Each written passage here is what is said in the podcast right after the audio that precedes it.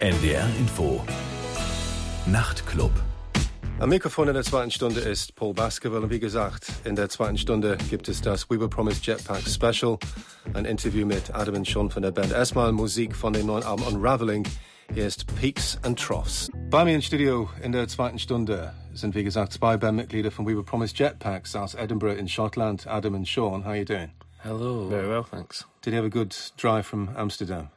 Yes, yeah. slept most of the way. Yeah, it was very sleepy. All right, okay. So you know, as fresh as uh, fresh as can be for this evening. Yes, very that's good. the plan. right, okay. And have you actually got used to the just the routine of that, just the stress and strain of of going on tour? I mean, is it is it as getting more difficult? Do you think, or has it become more easy just because you got used to it, force of habit? Um, both. Yeah, we we get obviously get used to the routine and we get we get pretty good at it, I think. But um, as you get older, obviously people are changing and mm. got girlfriends and and stuff, and yeah, it does get harder. Right. So it's like a mixture, really. On one hand, it gets harder, on the other hand, it doesn't. Yeah. Yeah. yeah so the technicalities of touring get better. You get better stuff to take with you, and you learn what to do and how to look after yourself. But then it's kind of you aren't so as young and free and easy just to go away. You miss home a bit more. Right. Okay. Ja, Sie meinen, es ist irgendwie so etwas gespalten, so was die Tourneen betrifft. Einerseits ist es einfacher geworden, weil es Routine ist. Sie kennen es schon so lange, dass Sie auf Tour zusammen sind und Sie haben sich natürlich schon längst dran gewöhnt. Und in mancherlei Hinsicht ist es einfacher, weil Sie äh, diese, diesen Gewöhnungseffekt dann kennen. Und Sie haben auch gelernt, wie Sie besser damit umgehen und wie Sie sich schonen können. Andererseits, wenn Sie doch älter und Sie vermissen auch zu Hause mehr, weil es ist einfach so, sie sind nicht mehr so jugendlich und so frei, wie es einmal waren. So you're kind of talking as if you're already kind of old man, but that's obviously not the case. I mean, you're still very young by a lot of people's standards. Mm-hmm. And it's the the new album now. Seems to me, I mean, it's typical in a sense that you know when you get to this stage where bands have figured it out, they get to be really good at what they do, and there's nothing that unusual about that. And I get the impression that although as much as I like the other two albums, I mean, I think with this album, there's something quite mature about it, quite fluid about it. Um, maybe not as not as erratic. I don't know, but it seems like you, f- you feel very comfortable with yourselves. That's the impression I get. Yes, I think I think we are comfortable with ourselves. We just got to a point where we've always been lucky with the band that we all feel kind of the same way about our music and what we want to do with it, and uh, and we were all feeling strongly. This is the way we wanted to go. And I think we just reached a point where we knew we could we could do what we were trying. The first album was all very raw and and just uh, it just happened, and the second one was sort of an immediate reaction to that. To like, okay, we're playing in actual venues in other cities, not just at small shows in Glasgow and Edinburgh, and uh, and we tried to take take that on and make it bigger and better.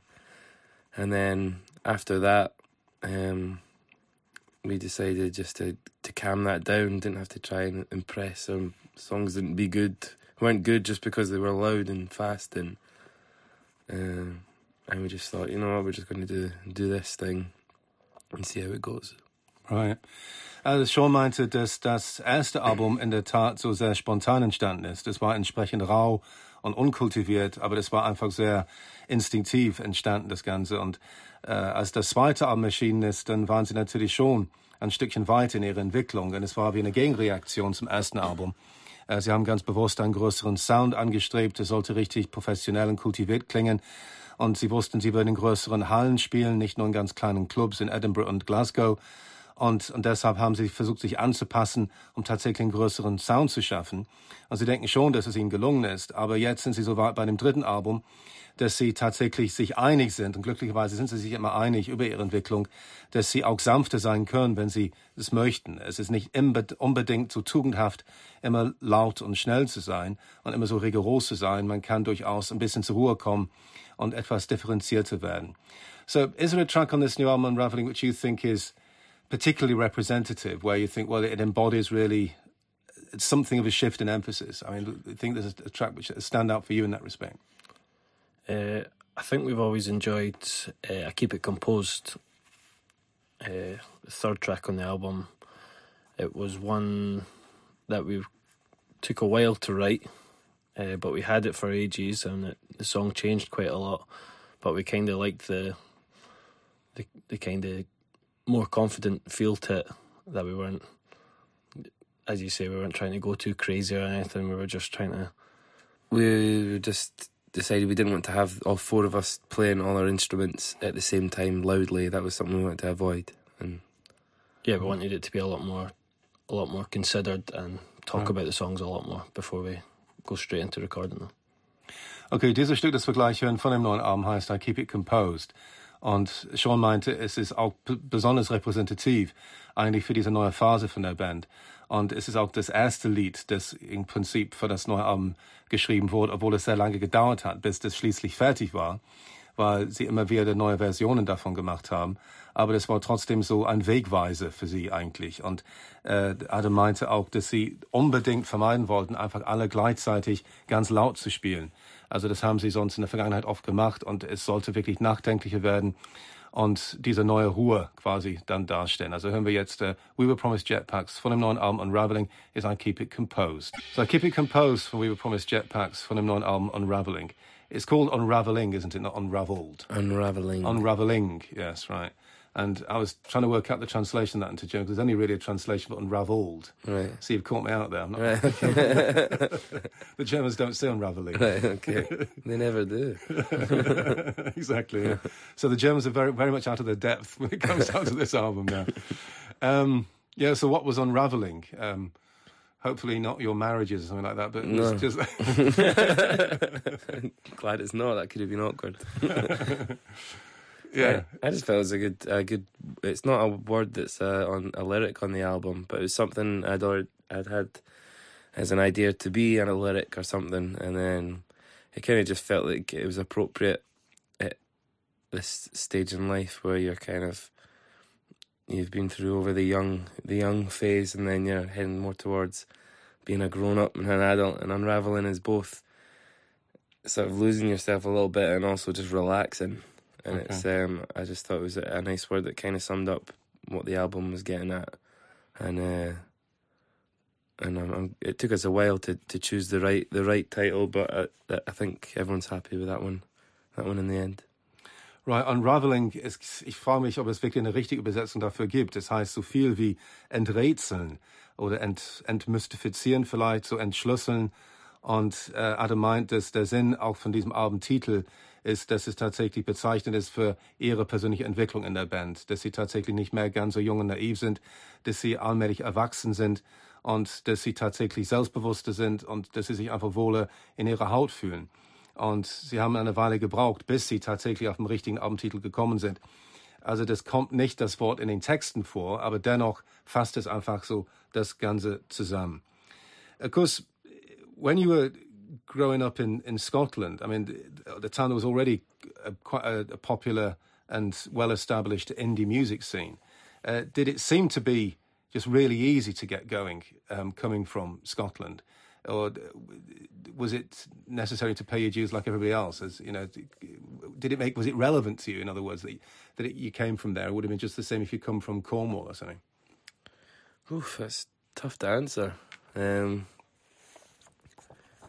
to us, it didn't really make any difference because we didn't know any any different. We just got together as friends and played music until until this point.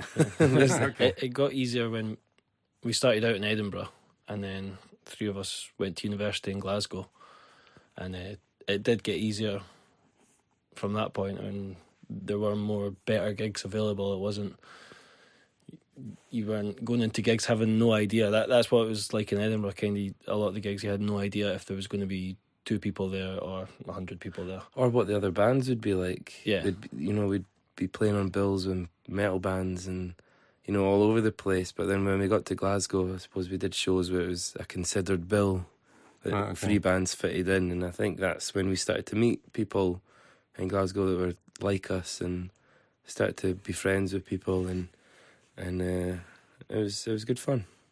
And so Glasgow made all the difference, in other words, once you I, made think that. I, move, I, t- I hadn't really thought about it, but yeah, yeah it turns out it did. I think it was a lot to do. Not taking anything away from Edinburgh, it was a lot to do with their age as well. Before, like we were yeah, we were under true. 18 at when we were in Edinburgh, so obviously it was harder to get good gigs. gigs. Yeah, Right, yeah. Just at the Sunday school, that was about it. Yeah. All right. Ja, die kommen ursprünglich aus Edinburgh und als sie nachher in Glasgow studiert haben, dann ist es einfacher geworden, weil es dort bessere Auftrittsmöglichkeiten gab. Und es war zwar immer so unsicher in Edinburgh, also wo sie spielen konnten, weil sie noch sehr jung waren. Die waren minderjährig erstmal und deshalb durften sie teilweise in Clubs nicht auftreten und oft waren sehr wenig Leute da. Also sie wussten nie vorher, ob nur zwei Leute da wären oder hundert. Und in Glasgow war alles besser organisiert und nicht so beliebig. Und ansonsten ganz am Anfang waren sie in denselben Clubs, im selben Programm wie Metal Bands und es hat irgendwie gar nicht gepasst. In Glasgow war einfach alles besser durchstrukturiert. So we're going to hear another song from the new album now, Unraveling. Peace Sign, one of my favourite songs. As we hören noch ein Stück jetzt von Album Unraveling from We Were Promised Jetpacks. Here's jetzt Peace Sign. It's funny because I was talking to Thurston Moore of Sonic Youth last week and, and he was saying how he's still amazed that Sonic Youth were together for so long. In fact, they only split up because he got divorced eventually. And they've been together for like 30 years, whatever. And, uh, and he said that it's just that when he when he started off, he like the only bands who stayed together longer than like ten years were like the Who, and the Rolling Stones, that was it. And then it turned out to be the, the same story behind his band as the years went on. And he said that it's amazing that um, there was no friction in Sonic Youth at all. They just got on so really well together. He said usually just bands turn out to be dysfunctional families after a few years. And they were just lucky. They were just really blessed that that didn't happen to them. So are you equally blessed, do you think, in that respect? Is the same thing going to happen to you? Is it is it just going to be 25 years until somebody gets divorced and that's it? Yeah. well, the divorce doesn't really apply. You, you haven't got a woman in the band, but you, You, never know. you never know. uh, I'm not. I'm, I don't think it will be falling out that will end the band. Um, I think there'll. I think there'll just be a time when no one wants to do it anymore, and uh, I think if any of us decided they didn't want to do it anymore, the rest wouldn't really carry on. I don't know. See, none of you are easily replaceable. In other words, No, I wouldn't. I wouldn't say so. Mm. Um, I think we're we're just we're quite relaxed about, it, quite realistic that uh, it's tough to to make a career, a long career out of music. So uh, we're quite happy just now, but there maybe need to be some serious thinking. Five or ten years. We made we made it to ten years uh, in April. It was our ten year anniversary as a band. oh, cool. Um, It took you quite a long time to make your first album, then, didn't it? yeah, because there was no Mm. point in doing an album when we were nineteen and had no no backing. Yeah. We Mm. didn't we didn't know anything about. We're not a very like DIY like oh let's go and get some music pressed and we'll hand it out to these people. That's not that's not what kind of band we are. Uh, Right. We like to write our music and then go play football, then, then go to the cinema. okay. Ja, also Sie meinen, dass es tatsächlich so ist, dass falls die Band wirklich ähm, irgendwann auseinandergehen sollte, auch wenn es viele Jahre dauert, dann würde es nicht daran liegen, dass sie sich streiten. Also das passiert einfach nicht. Es gibt keine Reibung innerhalb ihrer Band. Die sind in der Hinsicht sehr gesegnet. Und ich sagte so als Beispiel, das Thurston Moore von Sonic Youth sagte dasselbe über seine Band, die waren 25 Jahre zusammen, haben sich im Prinzip nie gestritten. Und dasselbe gilt für diese Band, aber es, es gäbe andere Gründe, warum die Band vielleicht nicht für immer zusammenbleiben würden. Es ist sehr schwierig, langfristig tatsächlich eine Karriere zu machen in der Musik heutzutage. Und wenn einer von der Band keine Lust mehr hat, können Sie sich vorstellen, dass sie komplett dann auseinandergehen und sich auflösen würden. Es hätte wahrscheinlich gar keinen Sinn, tatsächlich den einen zu ersetzen. Und vielleicht irgendwann ist der Zeitpunkt gekommen. Und die sind jetzt seit zehn Jahren zusammen. Im April haben sie das zehnjährige Jubiläum gefeiert. Und es hat eine Weile gedauert, bis sie ihr Debütalbum gemacht haben. Das war 2009, weil die hatten keine Lust, irgendwie eine Platte zu machen, als sie ganz jung waren. Dann wären sie nur 19 gewesen. Und die hatten keine Lust, das irgendwie so zu primitiv und viel zu einfach zu machen. Die wollten schon irgendwie ihr Handwerk etwas beherrschen, bevor sie so weit sind, dass sie überhaupt ein Album veröffentlichen. Und äh, sie sind so die Typen, die dann tatsächlich ähm, also ganz gerne sich voll und ganz auf ihre Musik konzentrieren und sie sind nicht die Typen, die, die alles irgendwie selbst pressen und dann irgendwie die Leute verschenken dann bei Konzerten. Okay, so we're going to hear another track from the Unraveling album now. Uh, what would you like to hear now? It's your choice. It's your new album. oh wow, What about Moral Compass? Yeah, let's go for that one. That's a good choice. Right, Moral Compass. Yeah. And um, whose moral compass are we talking about now? Oh. Everybody's. It's always a good answer. The whole of the British nation. Yeah, yeah. Yeah. After the no votes.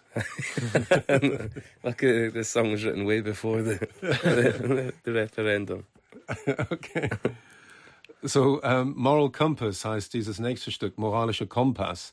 Und äh, ich fragte Madam, was es dann bedeuten sollte, äh, auf, auf wen es dann zutrifft, um welche Moral es dann geht. Und er meinte, ja, es bezieht sich auf uns alle, auf die ganze britische Nation, vor allem nach dem Referendum jetzt in, in Schottland. Aber glücklicherweise entstand das Lied schon lange, bevor das Referendum stattgefunden hat. Here's We Were Promised Jetpacks. Von dem Album Unraveling, here's Moral Compass. Moral Compass von dem neuen Album von We Were Promised Jetpacks, von dem Album Unraveling. Und Adam und Sean von der Band sind bei mir in Studio. So, did you take the Scottish referendum in your stride then? Um, were you um, abroad at the time, or? Um, no, we we had a few run runs of shows in Scotland, so Yeah, by sheer coincidence, we were back home. It was- Okay, so you didn't need to do a postal vote. I ended up doing that because I thought I might be away, All right, okay. and it was it kind of worked out fine because I just sent off in the post and didn't have to think about it again. Right. No, we, we were all at home. Yeah, the rest of us went and went to the polling stations and we had a gig in Dundee that night. All right. And, and what's the mood now, do you think, at home back in Scotland now? I mean, people just coming to terms with the, the, the disappointed faction, fraction, have, have they just come to terms with it now, or is there a lot of Yeah, well, there's there's stuff like happening. There's quite a lot of violence going on, and there was, you know, the few nights after it, and uh, nobody wants that. That's like the worst part of this whole thing. I mean, it, it is good that everyone's chatting about it, and you know, you get into arguments with people about stuff because none of us are really poli- politically active or anything. But it, it was it was good, but it's just the the horrible part of, you know, it's people disagreeing about serious things, and uh, Hm. it's not fun. No.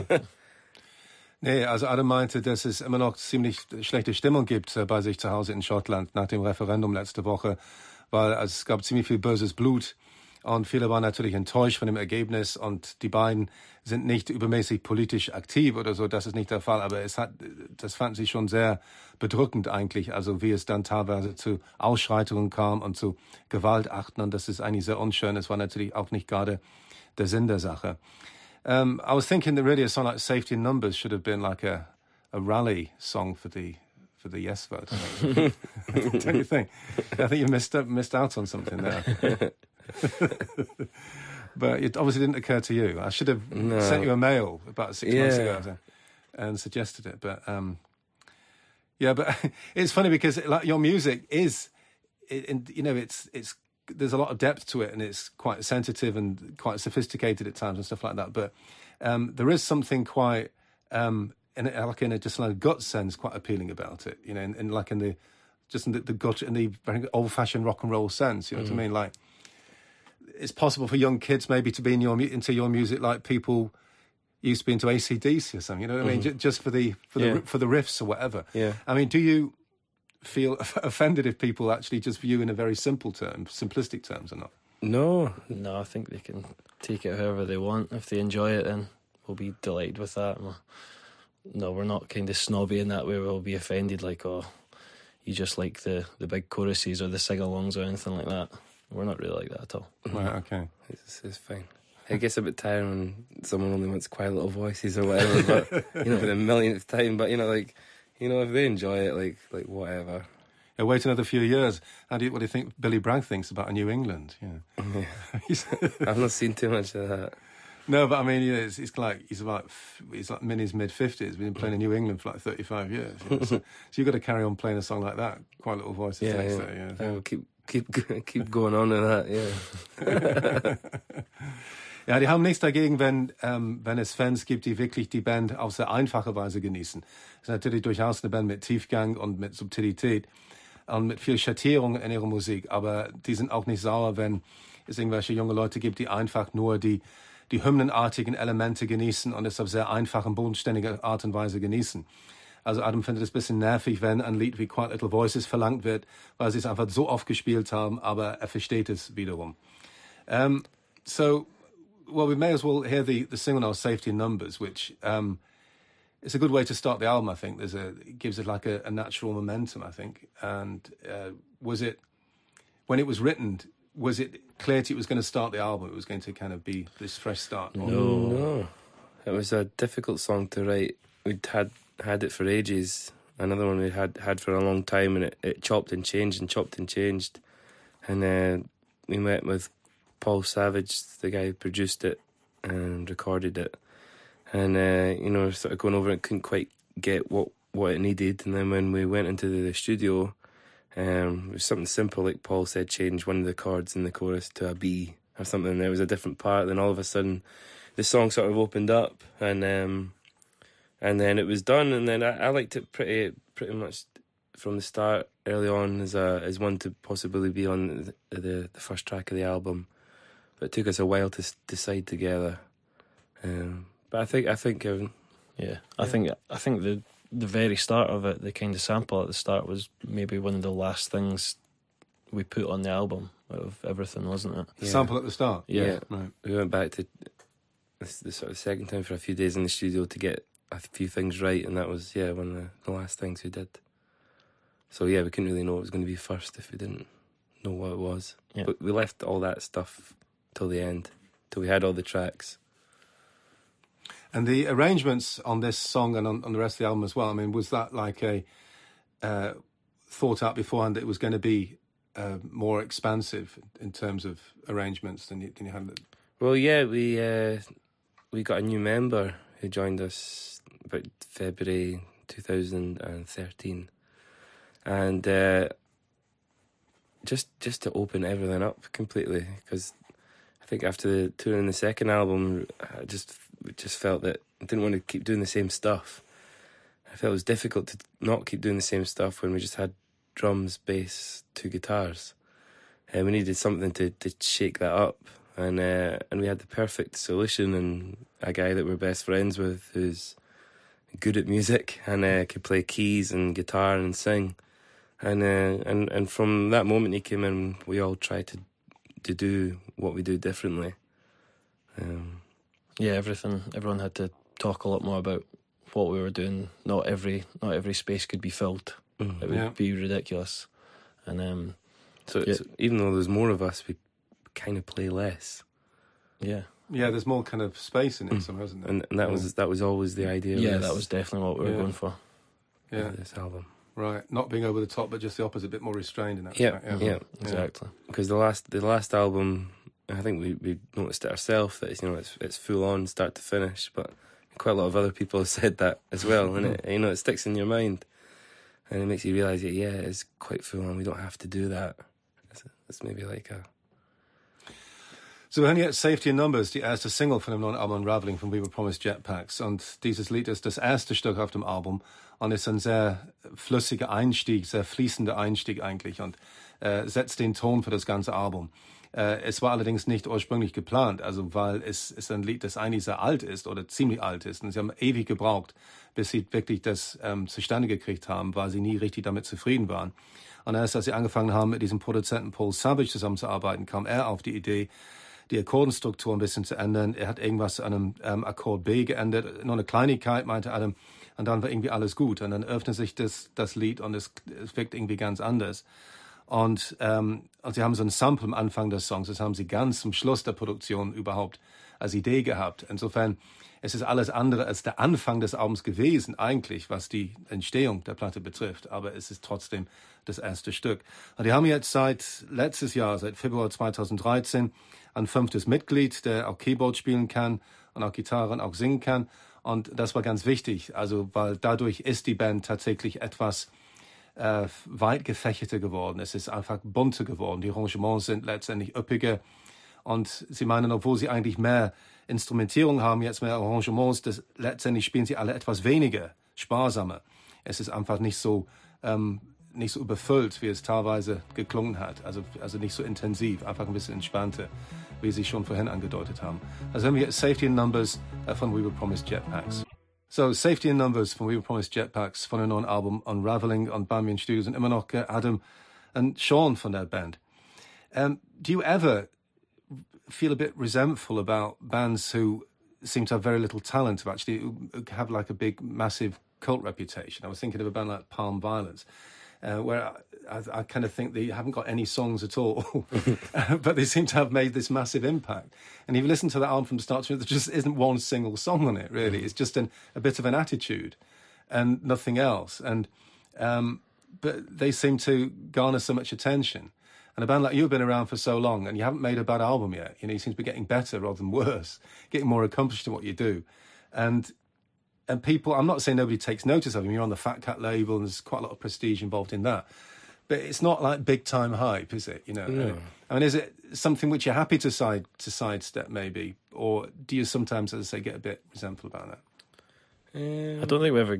I don't think we ever. Any of us ever get resentful about people who are making a living from doing music. I don't. We never go. Oh, oh they're rubbish. They shouldn't have that much Yeah, money. yeah. Yeah, Well, that would be a bit kind of yeah. small-minded, I suppose. wouldn't I think we get disappointed sometimes that you know. I think we like our band and we like our music, and uh, you know we want to to do it more and we want to do bigger and better things. Just, just the nature of the nature of our band. But um, it does get frustrating sometimes. You're like, well, maybe we're not as good as we think we are. you know, maybe that's why. But maybe we just don't have any attitude. Yeah. Yeah. We, we need more attitude. We need more attitude. Turn the attitude up, and then we'll be all right. uh, it does it does get frustrating, but I um, I think we understand that it might happen for us, and it might not. We're pretty we're pretty happy just making our albums and getting on with it. But um, yeah, there will come uh, will come a time when we've got to be like, what's happening here? Ja, ich fragte, ob Sie manchmal missgünstig sind, wenn Sie merken, dass es irgendwelche gehypte Bands gibt in England, die sehr viel Aufmerksamkeit bekommen, die Sie glauben, die es vielleicht gar nicht verdient haben. Also ich nannte ein Beispiel Palmer Violets, weil ich nicht so viel von der Band halte, wo ich denke, wo sind die, die Songs? Und äh, Sie meinen, nein, die würden nie so missgünstig sein und sagen, dass irgendeine Band es gar nicht verdient hätten, äh, Erfolg zu haben. Aber manchmal finden Sie es enttäuschend, dass Sie es nicht weitergebracht haben. Und sie fühlen sich manchmal ein bisschen unsicher, fangen an, an sich selbst zu zweifeln und denken, ja, vielleicht sind wir gar nicht so gut, wie wir denken. Also wenn wir gar nicht so Erfolg haben. Aber das haben sie ab und zu mal nur so kleine Krisen. Aber das ist nicht so von Dauer. Und letztendlich fühlen sie sich schon wohl mit ihrer Band. Und die sind glücklich und zufrieden, dass sie überhaupt ihre Platten machen können. Und sie sind auch beim, beim sehr guten Label Fat Cat Records, das auch natürlich mit einem gewissen Prestige verbunden ist. Und äh, Adam meinte auch, was ihnen fehlt, ist vielleicht die Attitüde. Sie müssten eigentlich mehr so eine rebellisch, unangepasste Attitüde haben. So all you can do is just work out your non-conformist attitude. I think we, we can also think that you know, like some bands like Palma Violets or whatever, you know, might have you know success for a short period of time with a, a, like one good album. Um, but I, I think we've always known that's not really going to be what our band would do. We're more slow and slow and steady, and uh, uh, we haven't really had a reason yet to stop to stop making music together. Um, so I, I think I think we're doing it the right way, and keep trying to make good albums and keep growing in small steps, and know, hopefully make for a longer career. Right. Ja, Adam meinte nur dazu, dass Bands wie Palma Violets, die ich erwähnt habe, es kann durchaus sein, dass sie für kurze Zeit Erfolg haben, aber die sind natürlich dann so eine Eintagsflieger wahrscheinlich und werden nicht dauerhaft eine Karriere haben. Adam meinte, dass bei seiner Band, es war von Anfang an der Plan, dass es wirklich eine dauerhafte Band sein sollte, die eine Langlebigkeit haben sollte. Und im Prinzip, ja, also lebenslange Karriere und äh, sie entwickeln sich immer weiter und stehen dazu. Und dazu gehört eben, dass der, der Aufstieg einfach sanfter sein muss und einfach nicht so extrem schnell. Um, just mentioning Thurston Morris Sonic Youth again, because it's just uh, just a few days ago I had this conversation with him. What I thought was quite funny is that I kind of was taking the mickey out of him a bit, saying that to me, like Sonic Youth were a bit like a punk version of Deep Purple.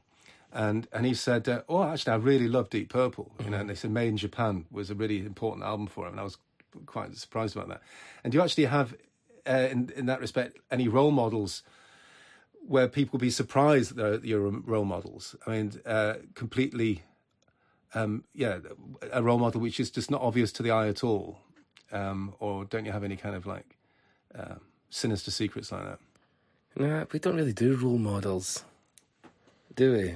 Right. There's no one. That, there's no one that anyone's like, oh, this person's unbelievable at music. They're a legend, you know. Yeah, I've, I've always found that a wee bit strange when even we've got some friends who are fantastic musicians and uh, like love this really kind of old band that none of us have ever listened to. It's Yeah. like, and then you're like, oh, you should hear this, and you're like, And you don't know what the fuss is about. yeah, yeah. Which maybe actually explains quite a bit because you're not actually soaking up too much of the past, and maybe Yeah. maybe that's why you sound by today's standards quite fresh and innovative. I've, I've, I've never thought I've never thought about that, but we like it's not we're not just saying that we don't listen to No, like I, I don't barely listen to any music and I barely listen to any oldest that was around before I got into music. Um, ju- I just don't listen to any. It doesn't really appeal to me. Um, and we- we're all kind of the same. No one really harks back and, and, and looks through the the back catalogue of all these classic albums. Like, we don't do it. No, Um, I Oh, got it's the, I got the ELO. Uh, vinyl, the ELO greatest hits recently. I quite enjoyed that. well, you don't sound like it. well, the next album. Sadly Next not. album, uh, yes. well, if the next album sounds like ELO, I know why. You're to blame. He's very influential. Yeah, So now we know why you're so incredibly original and um, that why you're kind of writing a fresh chapter of rock music, which is Mm. so difficult to do after like 50 years, isn't it? Let's face it. Yeah. Okay, well, thanks very much for coming down to talk to me. I appreciated that. Yeah, no worries. Thanks for having thanks us. having us. And what would you like to hear to finish off then? Uh, your favourite tune? yeah, Yeah. go for it. Um, Night Terror. Night Terror, Mm. number five. Okay. Yeah. Your favourite tune? At band practices, it's always like, what should we play next? And he's always like, um, oh, what about that song that, um, it's like trying to introduce, like, like, he just loves playing And now every night that we're that we're doing a set list before the gig, everyone waits to see us. What do you want to play, Sean? Until- Yeah, Night Terror. I don't want to play that one. So, das Lieblingslied von Sean ist Night Terror von dem Album. Und wir hören es dann zum Schluss. Er schlägt es immer vor, dass sie spielen sollen. Wenn sie nicht wissen, was sie als nächstes dann in der Liste spielen sollen, dann kommt immer Night Terror. Also hören wir jetzt Night Terror von dem Album Unraveling von We Were Promised Jetpacks. Und das war der Nachtclub mit Paul Basketball, meine Studiogäste. Und Adam und Sean von We Were Promised Jetpacks. Und ich wünsche euch eine gute Nacht. Okay, thanks you guys. Thank you. Thanks very much.